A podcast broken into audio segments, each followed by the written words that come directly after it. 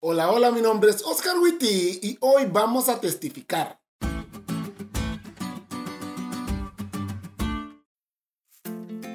Feliz semana, chavos. Hoy comenzamos una nueva lección. Y qué lección, ¿eh? Denise, Esther, Sonia y todo el equipo que hace posible este podcast dijimos, no inventes, qué buena lección porque ya leímos toda la semana y les aseguro que les va a encantar. Pero para ir entrando en materia, vamos a leer el versículo para memorizar esta semana. Porque esto es bueno y agradable delante de Dios, nuestro Salvador, el cual quiere que todos los hombres sean salvos y vengan al conocimiento de la verdad. Primera de Timoteo 2, 3 y 4. Y sí, en su plan está que vos también te salves. Y sí, hasta vos. Así te ama tu Dios.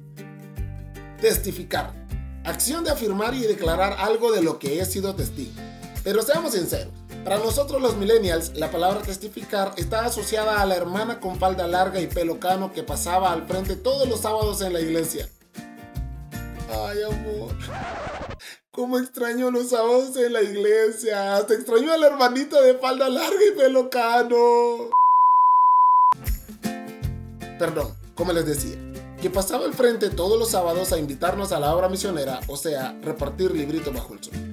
Pero eso no es testificar. Es más, testificar es algo que hacemos más seguido de lo que pensamos. Testificamos cuando no vamos a ese examen los sábados, o posteamos un estado cristiano en Facebook, cuando subimos una historia en Insta que habla de tu Dios, o cuando mandamos ese mensaje de feliz sábado a nuestros amigos no cristianos. Testificar es compartir la alegría de que por más deseos que tengamos de salvarnos, Dios anhela salvarnos más. Y si alguien sabía eso, era Pablo.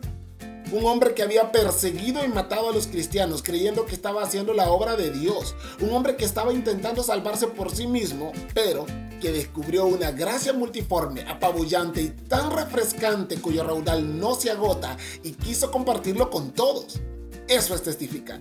Soy testigo de que su amor no tiene límites, su misericordia no tiene medida, su compasión es eterna, su perdón inagotable, su poder infinito y su sacrificio.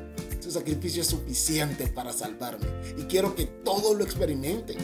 Esta semana intentaremos contestar cuál es la razón por la que testificamos y queremos retarte a que hagas una publicación en Facebook o hagas una historia en Insta en la que utilizas el hashtag yo testifico y nos digas qué es lo que Dios ha hecho en tu vida, qué has vivido con Dios. Estoy seguro que has experimentado su amor de alguna manera y querés que los que amas lo experimenten también. Únete al reto y que el mundo sepa tu razón para testificar.